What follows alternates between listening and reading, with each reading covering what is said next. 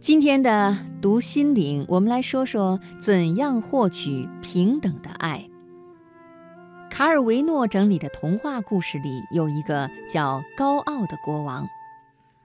老商人的女儿偶然看见了国王的画像，国王长相极美，常年戴着七层面纱，而且他性格高傲，谁也不喜欢。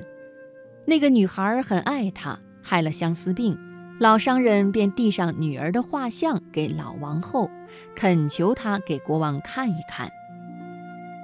国王不愿意看，听闻那女孩天天以泪洗面，便说给她七条手帕擦眼泪去吧。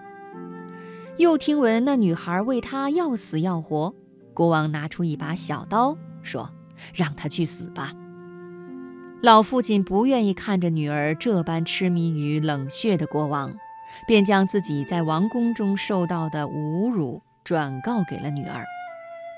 女儿想了想，说：“我要一匹马，我要去闯世界。”女孩带着钱和马，一路遇见了各种奇闻异事。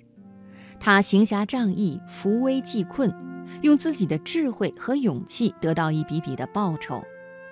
她最后得到的礼物是一根魔杖，送礼的人知道他依旧爱恋着国王，就说这根魔杖能够实现他一切的愿望。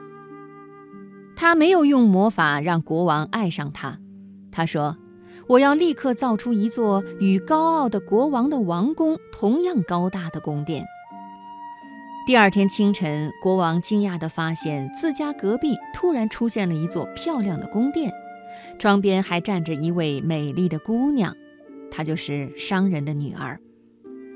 国王心动了，揭开自己的第一层面纱，对仆人说：“拿着我最漂亮的手环去找这个女孩，带我向她求婚。”女孩看见了，说：“用它做我门上的门环吧。”第二天、第三天，直到第六天。已经爱上女孩的国王，每天都揭开自己的一层面纱，委托侍从送上世间最好的珍宝向他求婚。女孩不为所动，将每一件价值连城的宝物像普通的物件一样随意使用，连王后的王冠也成了厨房里放锅的支架。第七天，国王与她在窗口对视。她揭开了自己的最后一层面纱，露出了真容。商人的女儿说：“我答应嫁给你。”商人的女儿有自己的尊严，她并不看重世间一切珍宝，不屑使用魔法获得心上人的爱。她想要的是尊重。我和你一般高，我们谁也没有面纱，就这样平等相见。我爱你，但绝不接受你的侮辱或收买。